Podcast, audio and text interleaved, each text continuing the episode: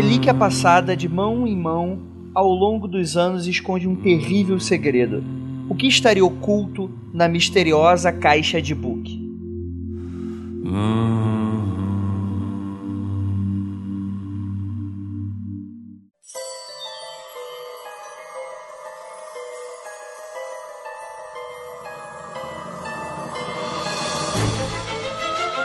Discos voadores.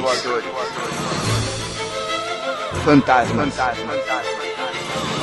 Criaturas horripilantes.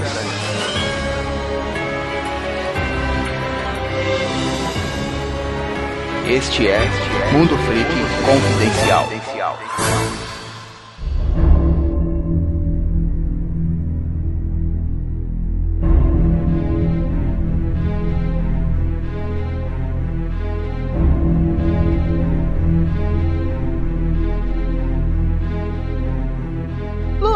E belas noites, queridos ouvintes. Aqui é o investigador Andrei e hoje nós vamos abrir a Caixa dos Mistérios. E, obviamente, a gente está falando aqui de mistérios, então eu estou sozinho com várias meninas aqui e até um pouco encabulado. Eu não sei, estou um pouco sem jeito, tanta mulher bonita aqui à minha volta. Temos aqui a Tupa Guerra. Olá, Andrei, não precisa ficar encabulado. Você já tá acostumado com a gente. Olha só que legal. A gente já tá sempre te enchendo a paciência. Ah, Mas agora eu tô sozinho com vocês, eu não sei o que vocês vão fazer comigo.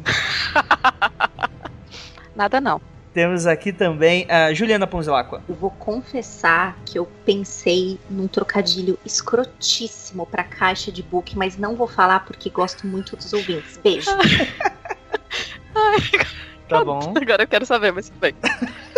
Tá bom, vamos manter, vamos manter a ordem, já que aqui vivemos em uma ditadura. Temos aqui também a Ira Croft. É claro que eu quero saber que trocadilho é esse. Mas, gente, Oi, ouvinte. É que- Quem liga, né, pra cá, a gente quer saber que é o trocadilho. Acabei de explodir o podcast. Desculpa, Andrei. Desculpa. Mentira, a gente liga pra sim.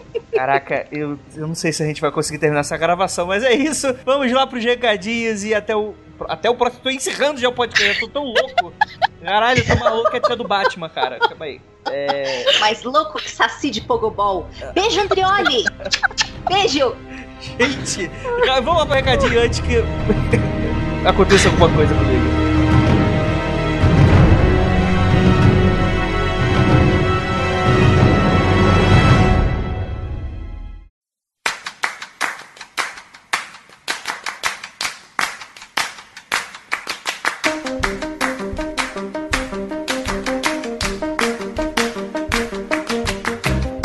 Aqui agora na era de recadinhos do Mundo Freak Confidencial. Em dois minutinhos você já volta com seu episódio.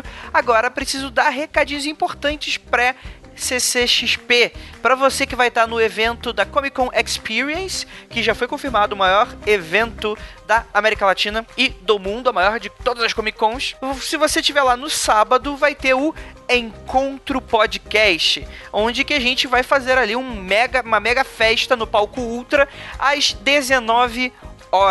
E é claro, eu vou estar lá desde manhãzinha no evento todo, perambulando, pegando print, quadrinhos, conversando com a galera. Se você estiver por lá perambulando, dá um toque, veja se você me encontre. E eu vou levar um exemplar do Calciferum. A primeira pessoa que for falar comigo vai ganhar o livro. Eu já falo aqui, então para incentivar as pessoas, vamos lá, vamos fazer uma, uma festa bem bacana.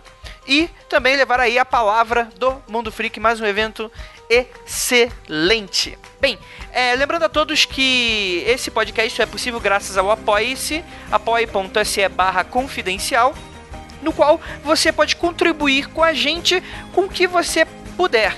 Né? A partir de 4 reais você já entra no nosso grupo secreto, onde a gente está fazendo vários sorteios, inclusive para escutar os episódios ao vivo, colaborar com as pautas, saber dos temas antes de todo mundo, além de muitas outras coisas bem legais. O Lucas está postando texto lá sobre ciência. Em breve vamos postar vários materiais ocultistas. A gente vai meio que levar um pouquinho da discussão para o podcast mais aprofundada para lá. Então, se caso você se interesse, por favor, apoie a gente, além de muitas outras coisas legais aí. Lembrando que domingo agora vai sair aí o Contatos Imediatos, o nosso primeiro programa financiado e na metade do mês, né, no dia 15, vai sair aí o nosso Hora Morta também já financiado. E é isso, galera, beijos no coração e bora lá pro episódio.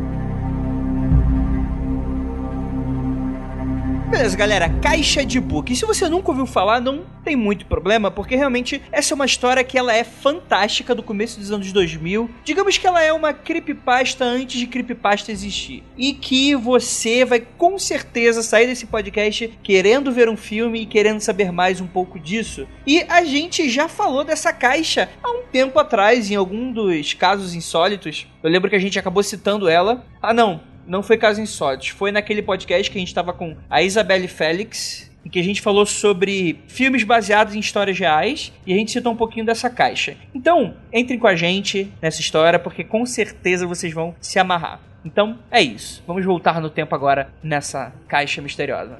Vamos lá, galera. A gente tá aí no ano de 2003. 2003, a gente tem o eBay. Para você que não sabe, o eBay é como se fosse o Mercado Livre lá fora, né? O Mercado Livre, na verdade, ele é uma inspiração do, do eBay, em que as pessoas ali conseguem vender coisas, lojas conseguem vender coisas, pessoas podem ir lá e também tem a questão do leilão, que é, é uma situação muito famosa, em que você vai leiloando coisas, cada um dá ali um, né, um valor e tal, se a pessoa ganhar, ela dá o valor e por aí vai. É como se fosse realmente um grande Mercado Livre, só que bem maior, assim, e, e mais internacional. Então, para você que não sabe, esse é o eBay. É, rola todas as táticas pra como conseguir as coisas no leilão, dar os lances no último segundo pra ninguém poder cobrir o seu lance, todas as tretas do. Foi mal, não sei porquê. Mas é porque é interessante. É interessante que a Tupá falou isso, que assim, ela tá. Do jeito que ela falou, parecia que você tá, aprendeu a roubar no cassino, alguma coisa assim. Do tipo, ah, agora. Mas é, foi mais ou menos como eu me senti quando eu descobri como se fazia. No poker, no poker você tem que ser assim, que aí você pega aí e tal. Você vai virar o, rei do poker. Mas enfim. Eu me senti muito esperta quando eu descobri como, como fazer no leilão, eu li uns tutoriais e tal. Tutorial tá bom, pá.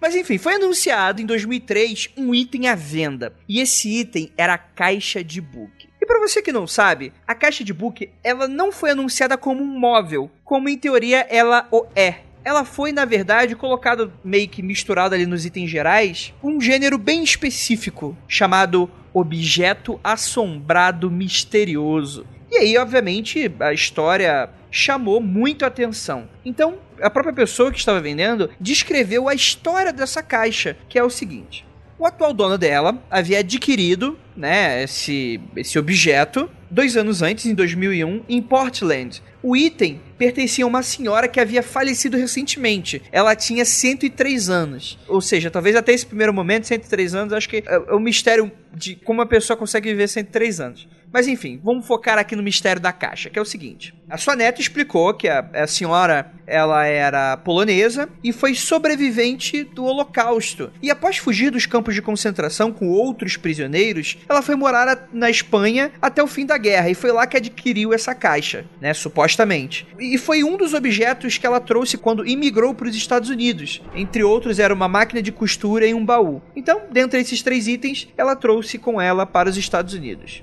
Bem, esse dono dela, o atual dono, comprou a caixa, a máquina de contura e outros itens de mobília, e depois da venda, foi abordado pela neta da mulher que havia reparado na compra, simplesmente comentando: Vejo que você levou a caixa de book. Ela então explicou que, apesar de não saber ao certo o que isso significava, a sua avó era muito enfática ao pedir que nunca abrissem a caixa, chegando a escondê-la onde ninguém pudesse alcançar em sua casa. Total, ela guardava doces dentro da caixa. Ninguém pode abrir esse negócio. É assombrado. Não cheguem perto, crianças. Lembrei daquela novela, qual era a novela? Que tinha a senhora, que era uma senhora viúva e ela era muito brava. Ela tinha um penteado muito legal, que era uma trança, assim, que fazia uma tiara. E ela tinha uma caixinha no armário e ninguém sabia o que tinha na caixinha. Perpétua. A per... Obrigada, Ira. Lembrei da Perpétua. Vocês lembram que tinha dentro da caixinha da Perpétua, né? Eu sei que pode parecer estranho porque as pessoas mais novas aqui não vão lembrar, porque não sei se essa novela repetiu. Cara, eu não faço a mínima ideia do que vocês estão falando. Que novela que era essa, Ira? Tieta, gente. Tieta. E era dos anos isso. 80. Então é só pra quem nasceu e cresceu nos anos 80. Ou antes, lógico. Tieta fez maior sucesso. Eu meio que- Eu tenho a impressão que todo mundo conhece Tieta. E aí ela tinha uma caixinha lá que tinha uma coisa guardada dentro, mas depois eu falo, então vai, Andrei. Lembrei dela, lembrei da Perpétua. Depois a gente descobre o que tinha. Isso.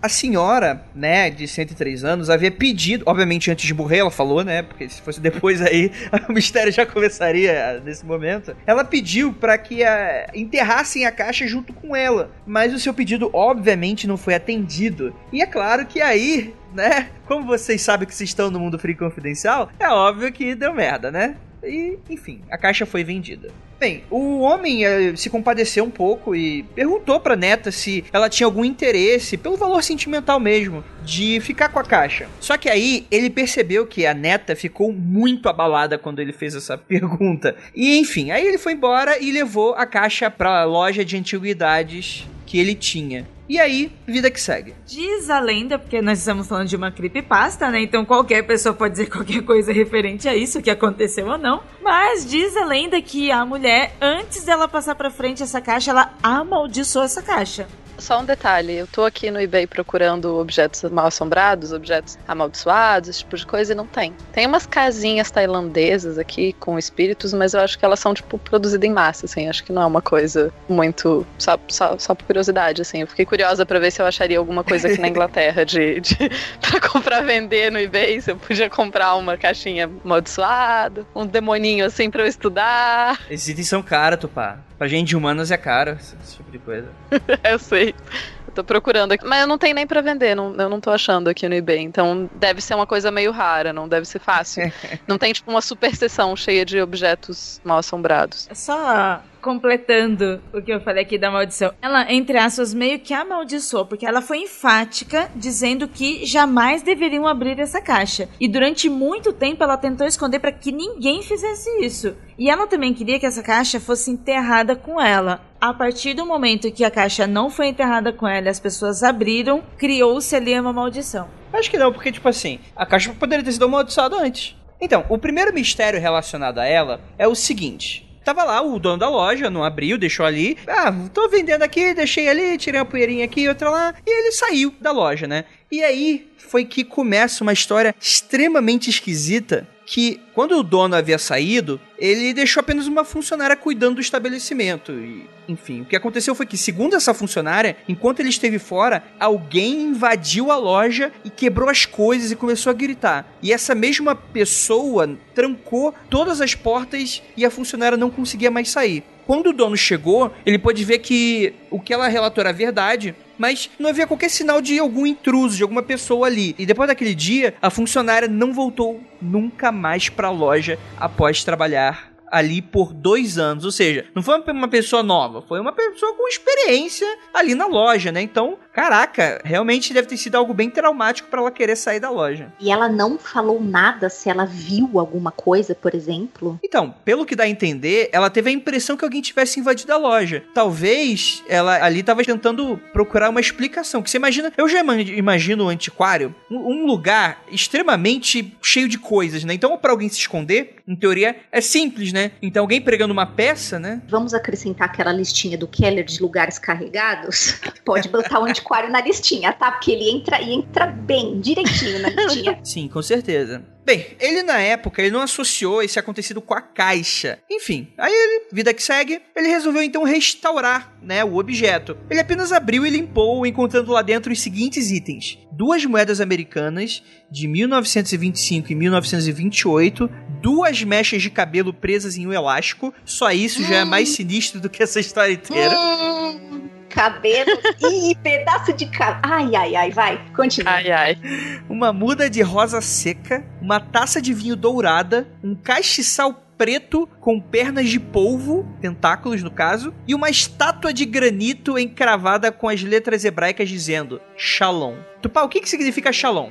Então, Shalom é uma palavra um pouco complicada de traduzir. A gente traduz muitas vezes por paz, mas ela significa um pouco mais do que paz, porque ela é um estado de bem-estar, assim. Ela não é simplesmente paz. Deu para entender um pouco? Eu posso abrir aqui no dicionário para achar outras definições, mas em geral a gente, a gente traduz como paz. É uma coisa que se fala muito quando você deseja uma coisa boa para outra pessoa. Entendi. Olha aí. No dia 31 de outubro daquele mesmo ano, a mãe do dono foi visitar o cara na loja. E sabendo que ele pretendia presenteá-la com a caixa. Aí foi lá pegar o presente dela, ela disse que gostou muito do objeto. Então o dono acabou deixando ela sozinha numa sala para examinar o presente enquanto ele fazia uma ligação, resolvia alguns problemas. Olha o erro, hein? É. Tudo bem que ele não sabia ainda que a, a, caixa é errada, mas olha só essa caixa aqui que tá muito. que tá fazendo as coisas esquisitas, fecha a loja sozinha, etc. Olha, já sei, vou dar pra minha mãe e vou deixar minha mãe sozinha com esse negócio. Olha que ideia brilhante. Quando ele voltou, o que, que ele encontrou é um negócio indescritível. Mentira, é descritível porque eu vou falar agora exatamente o que ele encontrou. Ele encontrou a mãe dele sentada do lado da caixa. Ela estava imóvel e sem expressão, com lágrimas no rosto. Bem, ela foi levada ao hospital de ambulância, onde ele foi informado de que ela tinha sofrido meio que um derrame e perdeu a mobilidade parcialmente e a fala ela se comunicava apenas por apontar letras em um papel. Ao tentar se comunicar com ela e perguntar como ela estava, ela simplesmente respondeu: H A T E G I F T, que é hate gift, ou seja, odiei o presente. Bem, o filho deu uma risada e disse para ela não se preocupar, desejou que melhorasse logo. Enfim, não ligou muito a questão da caixa nem nada disso, né? É, afinal de contas, a mulher teve um derrame, né? Não sei se ele realmente, até esse momento, ele realmente teria aí algum motivo para fazer essa ligação. Foi então que, né, merda é pouca, é bobagem, ele decidiu passar a caixa para a irmã dele, que reclamou que as portas da caixa não fechavam e acabou devolvendo para ele novamente primeiro pra mãe, depois pra irmã, agora você ia falar que pro irmão. Eu acho que esse moço não gosta da família dele. Eu tô começando a achar que ele tinha um problema. Ele deveria ter ido numa psicóloga, sei lá, não ficar presenteando as pessoas com caixas amaldiçoadas, né? Sacanagem. Fica a dica pros amiguinhos. A próxima vez que você pensar em presentear a sua família com uma caixa amaldiçoada, a gente tá na psicóloga antes. Bem, ele passou pro irmão e o irmão começou a reclamar muito com ele. Por quê? Ele reclamou que a caixa exalava cheiros estranhos. Ele citou uma coisa bem interessante que o odor era algo bem característico que ele cita, o cheiro de jasmim misturado com urina de gato, e acabou devolvendo pro dono da loja. Bem, aí o cara, não satisfeito, passou pra namorada que pediu que a vendesse depois de dois dias. Bem, ele acabou vendendo para um casal de meia idade que depois de alguns dias devolveu a caixa, deixando-a na porta de sua loja com uma nota dizendo: Isso tem uma má escuridão. É, eu, o que eu achei meio confuso é, tipo, por que diabos esse cara. Quem que age assim? Fica tipo, você é dono de um antiquário, por que, que você tá dando a porcaria pra sua família? Por que, que você não tá vendendo? E depois, tipo, não faz muito sentido, né? Essa parte, como que ele vai. Mas enfim, cada louco com a sua mania, né? Sim, tô achando super confusa essa história. Mas vamos dar colher de chá pro moço e ver onde vai. É, e a gente tá falando de uma creepypasta, então. Não, não é exatamente uma creepypasta. Não, não é considerado uma creepypasta. E é, uma, é considerado uma história verídica. Não, aí tu acredita se você quiser, Ira. Até aí tu escuta o mundo freak, tu acredita porque se quiser. Tá parecendo uma creepypasta no sentido de... Parece que várias pessoas escreveram a mesma história. Calma, calma, calma, calma, calma. Essa caixa, ela viajou, Ira. Então você tem ali diversos relatos e diferentes. Aí é aquela coisa, acredite se quiser, né? E aí, enfim, ele... O dono, né? Ele disse que não tinha certeza do que isso significava, então ele acabou levando a caixa para sua própria casa, porque afinal de contas, né, tem gente que é, que é, é só burra. Pra onde a gente leva a maldição? Pra casa, horas. Você já deu pra sua mãe, né? Pra seu namorado, por que não? Bem, lá ele começou a ter um estranho pesadelo recorrente. Encontrava-se andando com um amigo. Essa pessoa variava de sonho para sonho, às vezes era o padeiro, o leiteiro, enfim, a namorada e por aí vai. Só que ao olhar para os olhos dessas pessoas, a pessoa mudava para uma velha assustadora que o agredia, fazendo-o acordar, com machucados e marcas onde teria sofrido as agressões nos sonhos. Ou seja, ele transportava esse, essas agressões para o mundo real. Ele acabou comentando sobre esse pesadelo pra família e todos alegaram ter o mesmo tipo de pesadelo. E cara, eu já imagino, cara, tipo assim, ele chegando em casa e ter, tipo assim, a família toda dele esperando ele, aí com uma, aquela faixa lá, intervenção, sabe? Tipo, meu amigo, senta aqui, vamos conversar, né? Bem, eles alegaram o mesmo tipo de pesadelo e que o denominador comum entre os casos era a presença da caixa em suas histórias. Ligou para a namorada e ela confirmou ter o mesmo sonho quando manteve a caixa nesses dias então antes de devolver. É aí que as coisas pioram. Ele começa a falar que vê vultos na casa, ser perturbado à noite por cheiros estranhos, os mesmos já citados nessa questão do jasmim da urina de gato, e barulho de alarme de incêndio, e até mesmo uma presença estranha em sua cama. E ao acordar um dia, ele disse que viu uma grande sombra no teto do seu quarto, que parecia observar e depois fugir pelo corredor. Olha que bizarro. Cara, isso aí eu já teria morrido. Eu abri o olho, eu olhava aquela sombra e eu só desfalecia, era só isso. O papai do céu me puxava pra cima, era só isso. Eu acho curioso dos cheiros que teoricamente a caixa exala, porque tem um cheiro de flor e um cheiro de um cheiro ruim, né? Um cheiro de xixi de gato. E pelo que eu entendi, não é o mesmo necessariamente ao mesmo tempo, que às vezes às vezes é um, às vezes é outro também. E em geral o cheiro de flor é, é ele é relacionado com uma coisa boa, né? Eu não conheço nenhuma descrição de algum momento assim, um, um não sei se você pode chamar aparição quando é só o cheiro, mas enfim, que seja cheiro de flor e não seja uma coisa necessariamente boa. Por isso que eu achei curioso que a caixa tenha um cheiro de flor. Tudo bem que cheiro de xixi de gato também nunca ouvi uma coisa muito boa vindo do. Acho que eu nunca li nada sobre nenhuma entidade que tem cheiro de xixi de gato, então. Bem, eu continuo achando estranhos dois cheiros, né? O que para mim, numa lógica, o xixi do gato seria o quê? Algum gato foi lá e fez xixi na caixa e impregnou na madeira, porque isso acontece. Agora, uma manifestação à base de xixi de gato é muito estranho. Pois é, não, é que eu ia falar que quem tem gato, por favor, se o seu gato fez xixi em alguma coisa de madeira, essa coisa de madeira jamais vai voltar a ter um cheiro que não seja cheiro de xixi de gato. Não sei se com vocês é a mesma coisa, mas Jamais. cheiro de, xixi- cheiro de xixi de gato impregna de um tanto que nunca mais aquilo vai sair. Então, isso justo, beleza, a gente comprova. Agora, o cheiro de flores é ok. Não posso comprovar isso. É, Tupá, você falou né, que, que geralmente a gente não pensa em algo ruim quando a gente sente cheiro de flores ou que a gente ligue isso com alguma entidade, né? Com uma manifestação de uma entidade. De uma Mas- entidade maligna, né? Isso, de uma entidade maligna, desculpe. Mas existem muitas pessoas que ainda hoje ligam o odor de flores, principalmente ou rosas ou cravos, à morte por causa de cemitério. Tem isso, mas ao mesmo tempo o odor de rosas, especialmente para os católicos, costuma ter um, um simbolismo muito legal, né? Ah, sim. E em geral o odor de rosas é, é quando o Espírito Santo está presente. Só, só tem odor de rosas no caso de jasmins, mas assim, odor de rosas em geral quando o Espírito Santo está presente. Inclusive era utilizado como comprovação de milagres, tal, sabe? Sentir um cheiro de rosas forte é porque o Espírito Santo está presente. Mas muito bem apontado, Ju. Eu tinha me esquecido de cravo e crisântemos, que são flores e tem cheiro forte também. E também são cheiros que impregnam. Uhum. É, aqui no Brasil, nós geralmente colocamos, né, sei lá, no túmulo, talvez porque elas durem mais em alguns ah, ambientes que não sejam o próprio vasinho, o cravo e o crisântemo. Agora a gente precisa saber qual é a flor que lá é oferecida para os mortos. Talvez, se for jasmim, a gente pode ligar essa teoria, senão não. Meu, e até o jasmim não, mas o crisântemo e o cravo são fedidos, meu. Então, ok. Não, tem cheiro forte. Uhum. Você consegue relacionar sim a uma presença maligna acontecendo ou não, mas é porque é fedido.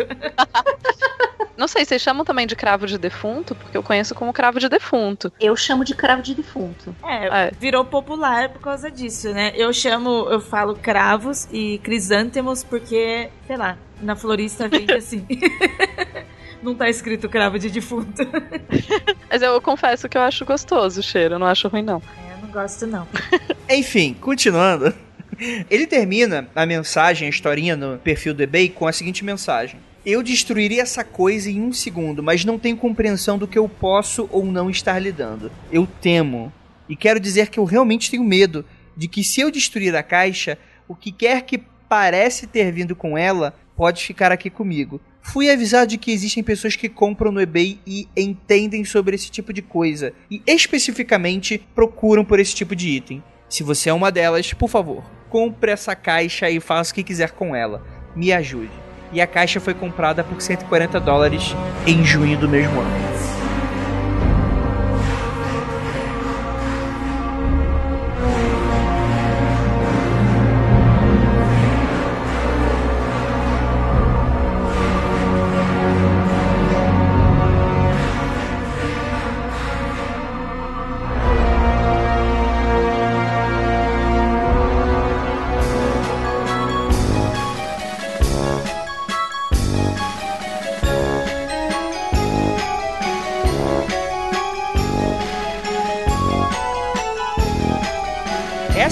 A história inicial, né? É o que foi postado no eBay, o objeto em si. E aí a gente começa as nossas conjecturas. Por quê? Primeiro a gente tem que falar que na mitologia judaica, o Dibuk, que vem do Yiddish, que é do verbo hebraico. É, por favor, Tupá, como é que eu, eu pronuncio isso? Então, a minha pronúncia de hebraico é horrível, então eu já peço desculpas de antemão para qualquer pessoa que efetivamente fale hebraico com mais fluência, porque. Com certeza não vai estar escutando o podcast, relaxa. Pode ser que esteja, mas é, é porque realmente a minha pronúncia é muito ruim, mas é seria alguma coisa como dabak, que é o verbo. Inclusive eu peguei aqui no meu dicionário, é um, um dicionário bem básico que eu tenho de coisa, eu já deixei aqui marcado o verbo. Por sinal, curiosidade pouco assustadora, eu peguei o dicionário, abri ele e saiu na página correta. Eu não tive que procurar. Esse é o poder da caixa? Quem sabe? Não, mas é porque realmente foi engraçado, assim. Eu abri o dicionário, tipo, eu peguei o dicionário e falei, ah, vou procurar essa palavra aqui. Tan, tá no lugar certo. Ele fez esse barulhinho, tan. Ele faz barulhinho, meu dicionário. É que a Tupá chama o notebook dela de, de dicionário. Nem é, é um dicionário de papel mesmo. Então a palavra, de verdade, ela é um verbo, ela vem de um verbo que significa se segurar, se agarrar, assim, ficar perto, se manter perto. E é utilizado em vários assim, tem várias utilizações. Você pode ter, por exemplo, para dizer que as escamas de um peixe são muito próximas uma da outra. Você tem por exemplo, falar que os ossos estão muito próximos da pele, enfim, que a sua mão está muito perto da espada quando você está segurando uma espada, ou que você está agarrando a espada, enfim, todas essas possibilidades. E tá escrito aí, Tupá, por favor, confira se por um hum. acaso tem algo relacionado com encosto já que nós estamos não. falando de algo que está agarrado. Não. Ah, não. que pena. Seria ótimo, mas não tem. A, a origem. não, o verbo é realmente essa ideia de estar perto, estar próximo. Inclusive, ela tem algumas versões mais legais, assim, como de estar junto, num sentido um pouco mais bonitinho da questão. Mas também de agarrar. E é basicamente isso. Assim, não tem muito o que falar além disso. Eu não tenho aqui comigo um dicionário, sinal muito útil, existe um dicionário teológico, existe mais de um, mas um dicionário teológico, que em geral ele vai analisar a origem da palavra e outras utilizações, utilizações religiosas da palavra, tal. Infelizmente eu não tenho um comigo, eu não tive como checar isso. Mas a princípio o verbo só significa só agarrar mesmo. Então, isso é interessante porque a Ju, ela chegou muito perto, porque o nome de book, da onde, enfim, foi uma variante dessa palavra que a gente está aqui discutindo, ele é meio que considerado um espírito possessor e malicioso, acreditando ser a alma deslocada de uma pessoa já morta, seria literalmente uma alma que se agarra a outra. Vou deixar algumas ilustrações desse demônio de Book. Gente, essa ilustração, mas realmente é um encosto, né? Aquele cara chato. Ele não é o cara que só encosta, ele se debruça ele em você. Gente, mas que pentelho pentelho. E o bicho né? é folgado, né? Ele deita. Folgado, assim. exatamente. Uh. E eu acho interessante também como a ideia não é de um demônio, a ideia é de um espírito. São coisas, assim, pra nossa visão hoje em dia, são coisas relativamente diferentes. A gente não entende demônios e espíritos como necessariamente uma coisa junta. E pelo que eu entendi do de Book, ele é mais o espírito de uma pessoa que tem alguma coisa incompleta e não um demônio. Só pra deixar marcado. Assim. Só pra vocês pararem de chamar tudo de demônio, né? é porque demônio é um termo muito. Sei lá, passei tanto tempo. Com demônios, né? Com demônios, os bichos eu... são. eu amo, amo, aquele, sabe, aquele, aquele meme do demônio falando, sabe? Parem de dizer que tudo sou eu. É interessante porque essa, essa ilustração que a gente citou, ela é uma ilustração do Efraim Moshe Lilian, que provavelmente é um judeu. Eu diria que sim, com esse nome, se ele não for, tem um nome bem judaico. É, se ele não for, a mãe dele era fã de algum judeu, né? E essa ilustração é de 1908. Ou seja, a lenda do Dibuk, ela não foi inventada pro eBay. Ela existe realmente mitologicamente falando. E o termo aparece pela primeira vez em diversos escritos do século XVI, especialmente pelo místico Isaac Luria, que foi responsável por introduzir a doutrina da transmigração de almas Gilgul, na comunidade judaica, mas era praticamente esquecido até a peça de teatro, O Dibuk, que foi escrita pelo dramaturgo russo S. Ansky, de 1920, que popularizou o termo em diversos círculos literários. Isso é interessante porque esse mito do Dibuk, ele não é necessariamente um mito antigo, tão qual os hebreus. Ele foi um mito muito popular na, na Europa oriental, aí realmente na, no, no, no século, lá por 1600, por aí. É como se realmente dentro de comunidades judaicas começou-se a ter essa história de um... De...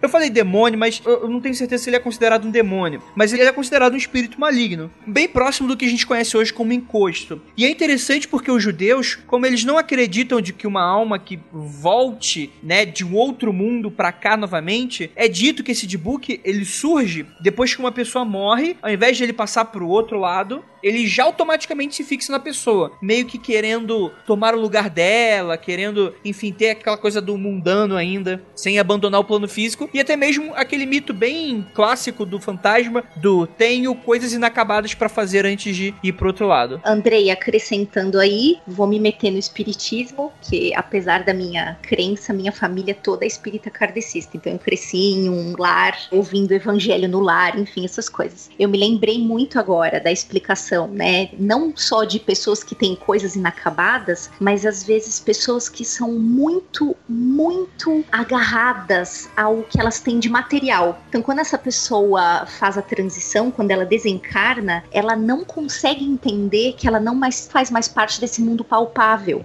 E se ela é muito ligada à casa, ao carro, à propriedade que ela tem, enfim, ela não consegue ir embora, ela não consegue sair, digamos assim. Então a gente pode ligar com isso também. Eu tenho umas dúvidas aqui. Concordando com a Ju nisso, porque eu também sou de família espírita, cresci dentro do espiritismo, e sim, isso é muito debatido dentro do kardecismo. Claro que não é todas as histórias, mas acontece isso. Como eu disse para vocês, no começo começo desse programa, o começo das histórias estavam muito confusas, parecia uma creepypasta, escrito cada trecho uma pessoa. Aqui a gente acaba encontrando um pouquinho mais de explicação. Porém, minha dúvida, como é que você sabe, ou como é que descobriram, não que vocês aqui tenham obrigação de saber, mas como é que descobriram que este espírito, este encosto é realmente o da caixa, é realmente que provocou essas maldições, entre aspas, e esse ocultista que depois escreveu sobre isso, como que ele comprova isso? Calma, calma, calma, Ou a gente ainda está falando apenas de uma não. suposição? Como é que se comprova qualquer é coisa, né? Qualquer coisa. Não, ó, vamos lá. O que a gente mais conhece é o ocultista que, entre aspas, quer comprovar as coisas que acontecem. Então, uma pessoa que ela acredita em algo, ela começa a estudar sobre algo, ela vai buscar informações, ela vai pesquisar, ela vai tentar comprovar aquilo. Ela pode não conseguir comprovar fisicamente, mas ela vai apresentar uma matéria, um resultado sobre isso. E essa é a minha dúvida. Como é que sabe que isso não, não, aconteceu? Mas não tem ocultista nenhum nessa história. É um mito realmente da Europa. Ninguém tá falando que é o ocultista que tá falando. A caixa a gente vai voltar na caixa. A gente tá só explicando o de book. Eu, nesse trecho, eu entendi que tivesse alguém fazendo isso. Não, então, o que tem é, por exemplo, aqui, ó, é sobre a peça. Essa peça, ela foi muito importante por causa dessa questão do teatro Yiddish, que foi adaptada diversas vezes ao longo dos anos. E nela, na história, uma jovem noiva é possuída pelo espírito do homem que ela estava para casar se o seu pai não houvesse quebrado o acordo do casamento. E é uma trama muito parecida com o filme de 37, o Der die Book. Se eu fosse chutar, eu diria que é alemão. Tô certo, Ju? Pelo nome? Então, é, infelizmente não.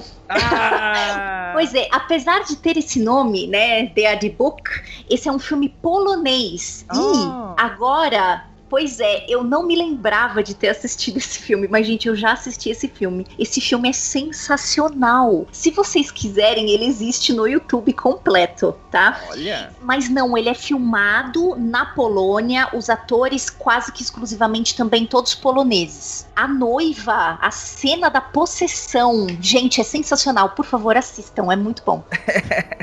Fiquei curiosa agora, vou querer ver. Todas aquelas ressalvas, gente, nós não estamos vendo um filme de ação dos anos 2000, nós não estamos vendo um filme de terror, jumpscare. Pensem que esse é um filme de 1937 e que naquela época as pessoas se assustavam e se aterrorizavam com coisas diferentes. Então não vá com a cabeça de ai, que filme ridículo, porque não é. Se você for com todo esse amor no coração ver o filme, você vai achar o filme bem legal. Por sinal, o Nosferatu dos anos 20 também é incrível. Ah, Ah, apaixonadésima. Expressionismo alemão é show de bola. Apenas Amor. amor, expressionismo alemão.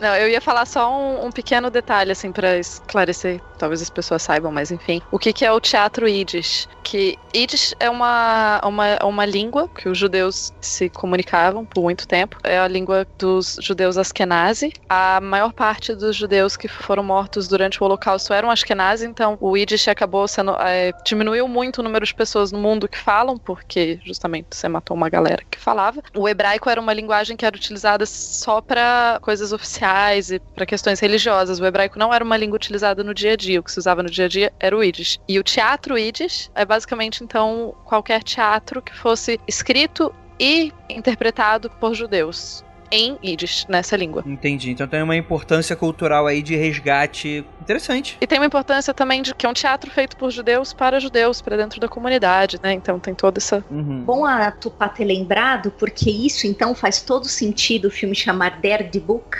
porque eu já tive muitos alunos cujos filhos, netos eram de judeus que escaparam, que vieram parar no Brasil, e eu entendia muito bem essas pessoas falando Yiddish uma com as outras. Eu tinha uma aluna que sempre me testava, ela falava assim: Ó, vou falar uma frase para você em Yiddish, vamos ver se você entende. Porque tem esse contato com o alemão. Então faz muito sentido o filme se chamar Der die Book. Descobrimos o porquê, Andrei. A sua suspeita não tá totalmente errada, tá? O Yiddish tem muito do alemão. A estrutura é muito do alemão, apesar de você ter diferenças de, de vocabulário, você tem algumas, mas é muito compreensível para alguém que fala alemão ouvir Yiddish e entender o que está sendo falado. Olha aí que interessante. Bem, é dito também que o Dibuk, só quem era capaz de expulsar era um Baal. Cara, agora, meu, meu, calma aí, meu hebraico agora, deixa eu dar uma arranhada nesse hebraico aqui. O, um Baal Shem, que era meio que como se fosse um. Enfim, como é que eu diria? Um rabino, né? Um líder, sacerdote judeu, que poderia ser capaz de fazer essa expulsão, nesse exorcismo em si. E é interessante porque o autor rabino, o Gershon Winkler, ele diz o seguinte: que judeus não acreditam em possessão demoníaca. E é interessante que ele explica que a história do Dibuk datam desde as antigas escrituras do Antigo Testamento. No livro de Samuel 18:10, ele fala que um mau espírito é brevemente descrito ao tomar conta do rei Saul, o primeiro rei eleito chefe das antigas tribos de Israel. E depois, no livro dos reis, o profeta Elias é possuído por um espírito de um homem morto que tenta fazer o profeta enganar o rei a ir para a guerra quando, na verdade, ele não deveria. E isso é interessante. É corroborado aí, Tupá? Ou é bobagem isso? Então. Eu, eu respiro fundo porque eu não quero também falar besteira, mas assim, em Samuel 18:10, o que a gente tem no texto em si, o que a gente tem é que fala que foi um espírito maligno de Deus que entrou forciosamente no Saul.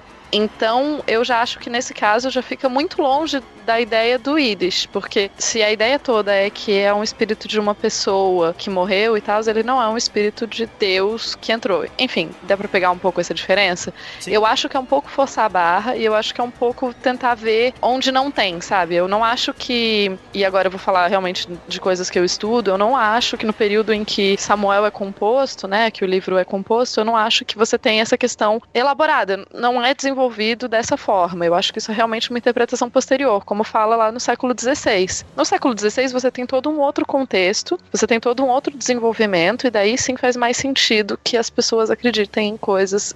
É só porque eu, eu acho me- meio ruim quando a gente tenta. Um pouco a gente tenta colocar como as coisas são muito antigas pra dar legitimidade a elas, né? Então, ah, não, isso sempre foi assim, sempre se acreditou que foi assim, sempre soube-se que de books existiram tal, desde o rei Saul. Então, eu acho um pouco controverso, eu não acho que é uma, uma interpretação tão simples. Claro que eu não li a explicação que esses autores dão, mas eu acho que a possibilidade disso ser uma interpretação e um desenvolvimento do século XVI em diante e não da antiguidade é mais correto. Olha aí. Bem interessante, vou deixar aí mais uma imagem de uma posição por D-Book, só que essa não tem muita origem. Lembra muito pop art, mas eu, enfim, posso estar falando besteira. Eu queria só complementar que, assim, provavelmente que em Samuel 1810, o que eles falam, o, o termo específico que eles usam é ruar, que significa espírito. Só que ruar também significa vento, também significa sopro, também significa mais ou menos o que a gente traduz por alma hoje em dia. É uma palavra que tem uma gama de significados, uma gama de possíveis traduções. Então, tem gente que fala que seria o lugar mais antigo na Bíblia onde você tem efetivamente a descrição específica de um demônio ou de um espírito maligno tomando o corpo de uma pessoa, mas isso é bem debatível mesmo, assim. Então, eu seria muito cautelosa colocar para trás essa data. Eu colocaria lá pro século XVI, aí faz mais sentido.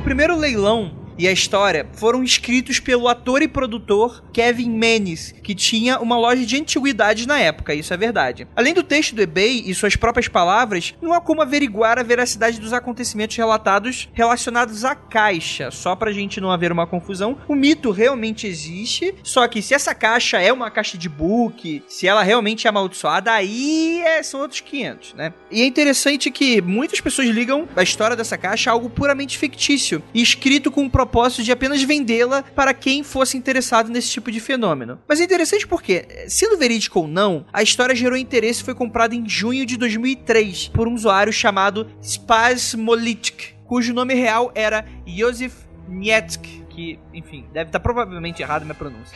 É, essa pessoa, por sua vez, voltou atrás e relistou o item para venda no eBay oito meses depois, dizendo que havia escrito sobre sua experiência com a caixa em um blog. E é interessante porque não há rastros dele hoje em dia na internet. Essa pessoa meio que deu uma sumida. E o Nietzsche descreveu problemas como insônia, doenças entre seus colegas de quarto, mas foi cuidadoso ao dizer que isso era provavelmente apenas uma coincidência. Ele mencionava também odores fortes e estranhos em sua casa e o fato dele precisar frequentemente de reparos em seu carro. Porém, não há por que ele mencionar esse tipo de coisa em sua descrição do eBay. Talvez isso desse mais evidência para o fato da caixa ser assombrada e então deixá-la mais desejável por compradores do site. E ele termina sua descrição não muito diferente do original. Ele fala o seguinte: De qualquer maneira, por razões pessoais, eu realmente não quero mais essa caixa. Espero que haja alguém do eBay que tire isso das minhas mãos. Eu jogaria ela fora na floresta ou algo do tipo, mas sei que houve interesse nela no passado. O que faz muito sentido, assim, se, mesmo que você, você não acredite, se só quer se livrar da caixa, vale a pena. Se já é uma caixa que tem uma história dessas, vale a pena você continuar usando a história para vender ela, né? Eu acho que faz todo sentido. Agora eu acho engraçado, né, que dentre as coisas terríveis que a caixa fez foi quebrar o carro dele. Então, eu já tive carros que tinham caixas terríveis acopladas a ele. Quebrava toda hora. Olha aí, ó.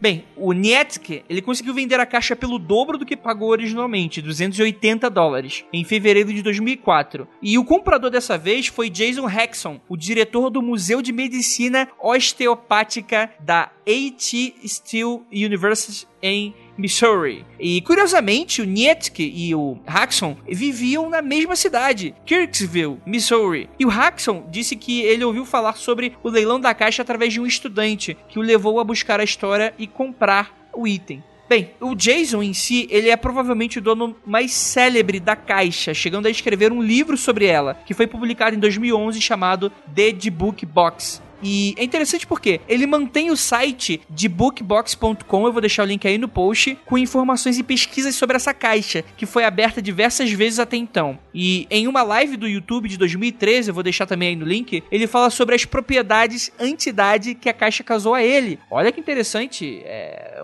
quase uma fonte da juventude. O que lembra que a primeira dona morreu aos 103 anos, né? Caralho, não tinha feito essa relação quando eu li a pauta, é verdade. É verdade! GIF da cabeça explodindo. Bum. Vai que a caixa tem poderes e a gente tá aqui bobos. É por isso que a Wanda queria se livrar da caixa. É por isso. Ah, queria ser enterrada com ela. Exatamente. Hum. Sabendo que dali levantaria. Olha. Ia virar uma história de zumbi. Olha que legal. Olha aí, ó. Enfim, também, obviamente, não foi apenas isso. Ele relatou problemas de saúde, urticárias, vergões, até tosse com sangue. E finalmente ele diz que consultou-se com rabinos sobre alguma maneira de selar o D-Book de volta dentro da caixa. Segundo ele, a tentativa foi bem sucedida e a caixa foi guardada novamente em lugar não revelado. E é interessantíssimo. Eu vou deixar aí uma foto da caixa aberta com todos os itens que a gente já descreveu. Olha que bizarro, que macumbaria de primeiro nível. Eu achei particularmente interessante o, o Shalom, que tá nessa peça de mármore, bem interessante. E como a rosa tá bem preservada, né? Tá tão vermelha. É porque assim, há um tempo atrás, quando eu era mais nova, eu gostava de colecionar rosas secas. E elas perdem muito a cor. Quando você, quando você seca as rosas, eu, eu não, obviamente não tinha nenhuma técnica ou habilidade de secar rosas específicas. Mas quando você seca as rosas, elas perdem muito a cor. Eu tô achando essa muito vibrante. É, tu tem razão. E fora o fato que. Por que uma caixa de vinho, sabe? O que, que isso tinha relação? Eu nem teria isso, eu só usaria a caixa como um baú Você mesmo. só beberia o vinho. Exatamente. Não, mas Boa. é que às vezes você quer guardar o vinho pra, tipo, pra você ter um lugar onde eles morem. Ou talvez seja uma caixa de transporte. É, ué, tipo um barzinho. Não, o problema não é o vinho, entendeu? Mas por que um espírito iria ficar numa caixa de vinho? Ah, filho. Eu, Ah. conheço de espírito dentro da garrafa do vinho.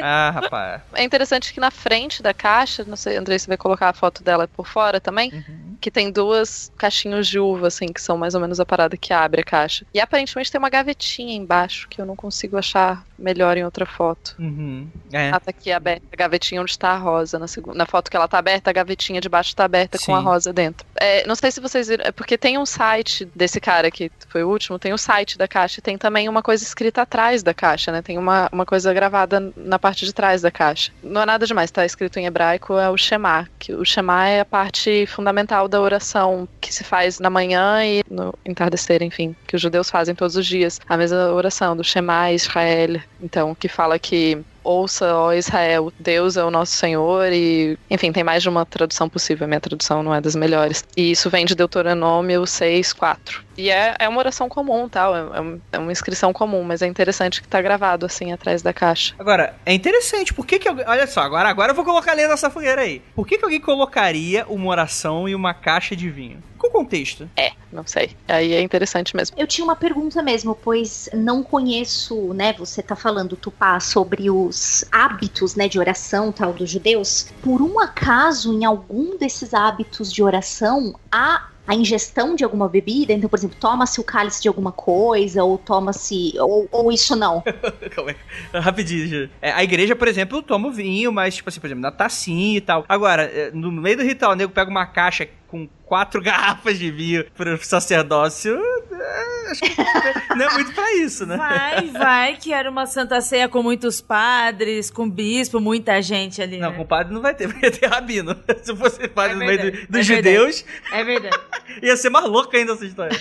Não, mas é. Eu não vou saber falar, Ju, de verdade, assim. Não, eu... tudo bem, eu só. É que agora falando, né, você explicando tal da, da oração que está atrás da caixa e todos esses itens que estão dentro, é que eu também eu tô pensando pela minha tradição, não a Uhum. tradição, né? Porque eu vejo cálice, enfim, eu falo, opa, né? Então, em algum momento, talvez tome-se alguma coisa. Mas eu Uhum. não- porque eu realmente não sei como é que funciona no judaísmo, mas vai saber, né? no site que tem, o site, o site tá em inglês, mas tem o, né, a caixa de book, é um site em inglês. E daí você vai lá em pesquisa, tem várias fotinhos. De, aparentemente eles fizeram muita coisa com essa caixa, esse último cara que comprou ela, e inclusive réplicas. E tem uma foto, assim, a caixa durante um ritual. Eu falei, meu Deus, que ritual vocês estão fazendo com essa caixa, pessoas?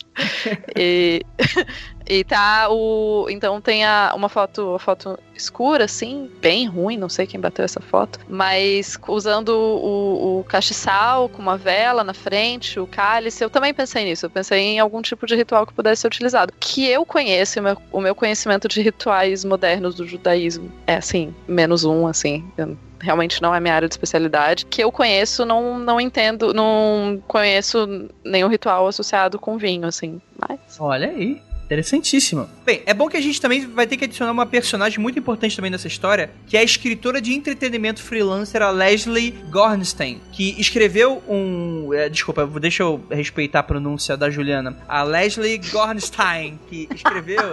Obrigada. ela escreveu. Olha, eu nem falei nada, hein? Tava quieta aqui no cara.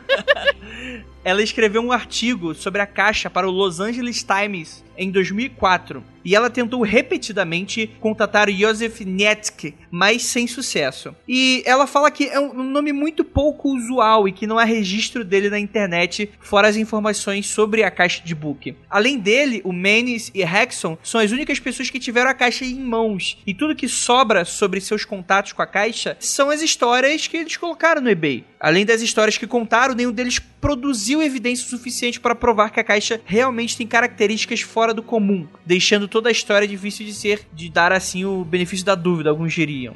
Já o cético Chris French, esse aí não tem pronúncia porque French não é alemão, chefe do Departamento de Pesquisa de Psicologia Anomalística de Goldsmith College. Cara, olha que departamento incrível de pesquisa. Totalmente queria trabalhar. Melhor. Da hora, que legal. Psicologia Anomalística, caralho, que foda.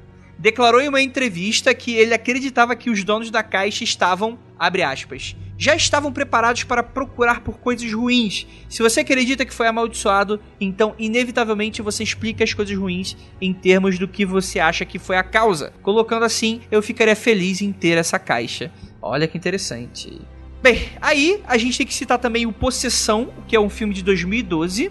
Então, em inglês se chama The Possession, que ele é- foi dirigido pelo All Bornedal e produzido por Sam Raimi, olha aí, ele mesmo, do Evil Dead, do Homem-Aranha. Possessão tira inspiração da história original publicada na internet. E no filme, o pai compra a caixa para sua filha em uma venda de garagem. E ao levá-la para casa, constatam que não podem abri-la. No meio da noite, a garota ouve sussurros vindo do objeto e então ela descobre que pode abri-lo. Ela encontra dentro da caixa os seguintes objetos: um dente, uma mariposa morta, uma figura de madeira e um anel, o qual ela começa a usar. Porque afinal de contas, né? É, não tá pra pouca merda, não. né? Era, tipo, tem uma caixa sussurrando pra mim. Eu abro ela e tem um anel lá dentro. Já sei, vou usar. Por que não, né? Por que não? Ou, só antes de você falar mais do filme, eu posso falar mais umas coisas que eu tô vendo aqui no site da caixa? Então, eles mandaram fazer uma cópia da caixa, né? Então, de acordo com as fotos aqui, eu, eu acho bem forçação de barra essas coisas. Mas enfim, diz que enquanto a caixa estava sendo feita, rolou uma tempestade, enquanto eles estavam tentando fazer a cópia da caixa, e caiu uma árvore de 100 anos de idade em cima da casa do cara que tava fazendo a cópia da caixa. Eita. Fato número um. Eles guardam essa caixa num, num lugar, parece um porão muito esquisito, mas enfim. E pelo jeito eles fizeram vários testes, tem. Cara, parece um símbolo desenhado em cima daquela parada. Enfim, a caixa tá dentro de uma outra caixa, tem um microfone acoplado, assim, pra ver se ela faz, se ela sussurra. Tem uma outra foto mostrando que muitos escorpiões e outros animais foram atraídos pela caixa. Mas, tipo, é uma foto aleatória de uma parede, com, tipo, umas 10, 15 lacraias, assim. E daí tem uma outra foto mostrando, eles estão falando que a- assim que a caixa foi colocada nesse lugar, um mofo maligno, um mofo bizarro que mata as coisas, tipo, matou as aranhas em volta da caixa. E tem umas fotos das aranhas cobertas nesse mofo branco, assim. Nossa. Por favor, mande as fotos aí pra colocar no post. Para isso, sim senhor. Bem, uma curiosidade é que os créditos de coescrita foram pra Leslie Gornstein, aquela que escreveu lá o post, né, do- no jornal. E, enfim, o seu artigo lá no LA Times em 2004. Ou seja, tanto Mendes quanto Hexton receberam apenas créditos por consultores de produção. Alguns anos depois, em 2007, o Mendes produziu dois curtas, The Miracle e The Pretty Peachy. The Perry... Cara, agora fodeu. The Pe... Calma aí. Agora eu vou falar essa porra, é questão de honra. The Pretty Peachy Pine Tree, enfim, que o Hexon ainda trabalha no museu e seu livro vende razoavelmente bem. E aí a gente chega ao fim desse caso, galera. Caixa de book. Eu assisti esse filme, The Possession aí. A, a Ju Que a- assistiu todos os filmes, né? Não, adoro, adoro filme de. Ah, eu sempre vou atrás, né? A maioria, infelizmente, hoje em dia é muito ruim. Trash, fala a verdade. Você gosta de filme trash mesmo. É trash. eu, gosto, eu gosto de filme ruim mesmo. Trash. Quanto já viu pior, a geladeira assassina? Adoro. Geladeira Assassina é um clássico. É um clássico. É um clássico. Mas esse filme é interessante porque eu acho a estética do judaísmo linda. Eu sou apaixonada pela estética do judaísmo. Quando eu via, quando eu morava ali em São Paulo e eu ia lá pro bairro de Genópolis, e eu via aquelas famílias com aqueles caras todos vestidos, com o cabelinho. Cara, eu acho linda a estética, não sei porquê, eu acho muito legal. E a cena, inclusive ela está no YouTube, eu posso deixar o link aí para vocês depois o Andrei coloca na postagem, existe a cena do exorcismo do demônio, né, que se chama Abizu no filme. Para mim, essa cena de exorcismo é a melhor cena de exorcismo do cinema. Obviamente que eu não estou falando de exorcista, porque isso é o concurso, né? Mas eu adoro essa cena do exorcismo. E também porque o rabino que faz a, o exorcismo, né, no filme, na realidade, ele é um judeu muito jovem e é feito, o ator que faz ele é aquele rapper fantástico judeu que ele se chama Matiz Yahu. Eu não sei falar o nome dele. Eu sei que ele é um rapper. Imagina assim, um cara naquele dress code total, né? Então, usando kippah, com o cabelinho. Eu não sei se ele tá assim hoje, eu acho que não mais. Mas ele faz rap e ele é sensacional, eu adoro ele. E é ele que faz o, o exorcismo no filme. Eu adoro essa cena de exorcismo. E vocês vão ver no link que, assim, conforme ele vai chamando e falando as coisas tal, a caixa corre no cenário e vai abrindo perto de onde tá, né, a pessoa que tá possuída. Gente, eu amo essa cena de exorcismo, ela é muito legal. Eu assisti esse filme, mas eu me lembro vagamente disso. Assim, do filme todo, não é só dessa cena, não. Ah, tá. Não foi um filme, assim, que, que eu gostei tanto, que eu achei tão legal como você. Então, tipo, para mim, tá bem, assim, anuviado. Eu gosto da cena do exorcismo, na realidade. O resto do filme é meio, meio, meio fraquício. Mas tem toda uma discussão entre os rabinos mais velhos. Eles falam isso, né, que a Tupá já citou. Não existe exorcismo aqui, meu filho. Eu não sei o que, que você tá querendo tirar. E os rabinos, eles querem pular fora. Eles não querem lidar com o book, não. Então, o único que é o, né, que vê o que a família tá passando, que obviamente tem uma família envolvida, o perrengue que a família tá passando é o cara que decide fazer por sua conta e risco. Mas eu adoro essa cena de exorcismo, eu acho muito legal, muito plástica. Interessantíssimo. Então é isso, galera. A gente chega aqui no final do episódio. Vamos para as conclusões. Vamos lá. Tupar, o que, que você acha? Você acredita na caixa de book? Eu acredito que tem uma caixa. Foi mal, não segurei a infâmia. Então, eu sempre tenho um pouco essa coisa de não querer duvidar da experiência das pessoas. Não querer duvidar da veracidade da experiência alheia. Então, se a pessoa realmente, tipo, depois que ela tava com essa caixa em casa, ela sonhou e tal, não tá no meu papel de duvidar disso. Que eu acho alguns elementos um pouco estranhos nessa história, eu acho. Que parece alguma caixa utilizada para algum tipo de ritual, parece. Cabelo na caixa não parece muito a melhor ideia de todas. Mas assim, que eu efetivamente acho que hoje em dia essa caixa tem um problema, etc, não acho. Inclusive, o o cara que tá com a caixa atualmente, ele disse que ele fez um ritual para selar o que quer que tivesse na caixa dentro da caixa. Então diz que ela tá, não tem mais perigo nela. Pode ser que as pessoas acabaram se utilizando dessa história para vender essa caixa, para ter um, um, certo dinheiro em cima dela? Pode ser que seja. Mas é curioso, né? Eu realmente achei os, os elementos que foram escolhidos para estar dentro dela muito curiosos. É, eu também sou do time de não duvidar da experiência religiosa e ou cabalística e ou, né, não duvido do que as pessoas sintam. Gente, se você abre uma caixa e se depara com itens dessa maneira, né, o mínimo que você vai sentir é aquela coisa meio creepy, aquela coisa, nossa, mas por que, será que tem um cabelo aqui? Mas por que, que será que tem um cálice, né? Então acho que o mínimo que a gente sente é um estranhamento. Talvez as pessoas foram tomadas por ele, talvez. Pode ser que algo estava aprisionado dentro dessa caixa e foi libertado? Pode ser também. A gente tem outros exemplos, né? Muitos, aliás, né? espalhados por várias culturas e tempos, mas não sei. Eu acho que também não foi vendida tão cara no eBay. Não dá nem para dizer que ah, o cara quis ganhar uma grana, fazer uma história, porque né, 140 dólares, depois 280 dólares não é uma quantia grande de dinheiro. Então, na realidade, eu fico bem dividida. Eu não sei o que dizer, não. Uh, todo mundo em cima do muro! Uh. Eu vou tentar ser um pouquinho mais polida como vocês foram.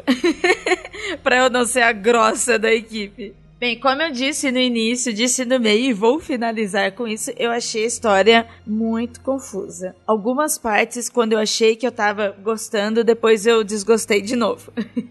eu vou respeitar e não duvidar das experiências que essas pessoas tiveram, mas eu duvido bastante de que realmente elas tenham tido essas experiências e de como foi. Eu achei muito teatral a história dessa caixa. Muita coisa preparada, sabe? Eu não, não sei se eu posso dizer sobre essas pessoas, sobre aquele tempo. Sabe, é meio difícil julgar, mas se fosse hoje, tivesse acontecendo hoje, eu ia dizer, não, isso daí é cilada, é porque alguém quer aparecer na internet, quer ganhar alguns likes e está precisando de atenção. Porque parece muito. Ó, pros ouvintes que sabem, que escutam o Mundo Freak, sabem que eu sou do interior e que eu tenho muitas histórias que eu sei que não são verdades. São histórias que eu vou contar detalhadamente aqui, vou bater o pé para vocês de até ET na cidade. Para mim, é essa a história dessa caixa também. É difícil de ser verossímil. É, galera. Sobrou pra mim. Tá todo mundo em cima do muro, aí vocês, porra, aí vocês me obrigam a sair do muro. Não tô em cima do muro, não. Eu fui educada, mas não, eu não disse que eu acredito nisso. A minha posição é bem clara. Tá bom, tá bom. Eu tá só bom. quis ser educada como as meninas, né? Pra. Só uma coisa, então, de uma parte do meu posicionamento mais claro, não é o demônio. Pode ser que seja um, um espírito mesmo. Ah, Tupá, se fosse isso, eu acreditaria. Droga. Foi mal, desculpa. Próxima Ah. vez, quem sabe. É. Cara. É muito difícil essa história ser de verdade, vamos falar sério. É muito difícil essa história ser de verdade. Mas é muito legal, cara. Porque, tipo assim, sai um pouquinho do clichê, né? Tipo um, um espírito maligno judaico da Europa Oriental do século XVI. Isso é legal pra caramba, né? Melhor do que mais um demônio católico. Cara, eu curto muito, gosto da mitologia da história. Provavelmente é verdade. Claro que não. Mas é é bacana e eu quero acreditar. E é isso aí. Vocês viram a foto que tem o microfone que eu mandei pra vocês? Sim. Dá pra ver na foto. Vocês viram que tem tipo umas velas em cima do coisa onde a caixa tá guardada e alguma coisa desenhada em branco? Uhum. Parece que isso é feito de giz. Aham. Parece, né? Uhum. Eu, é só porque eu realmente achei curioso, assim. É, provavelmente, talvez seja o ritual que o cara fez pra, teoricamente, selar a caixa antes de guardar, porque esse é o lugar que a caixa tá guardada. Ele fez, mandou fazer uma outra caixa pra colocar a caixa dentro, pra proteger e tal. Então, com certeza tem gente que acredita, e pra algumas pessoas isso foi real. Hum, entendi. Então é isso, galera. Espero que todos vocês tenham gostado do episódio. Você acredita na caixa de book? Deixa aí nos comentários. E é isso, galera. Não olhem para trás.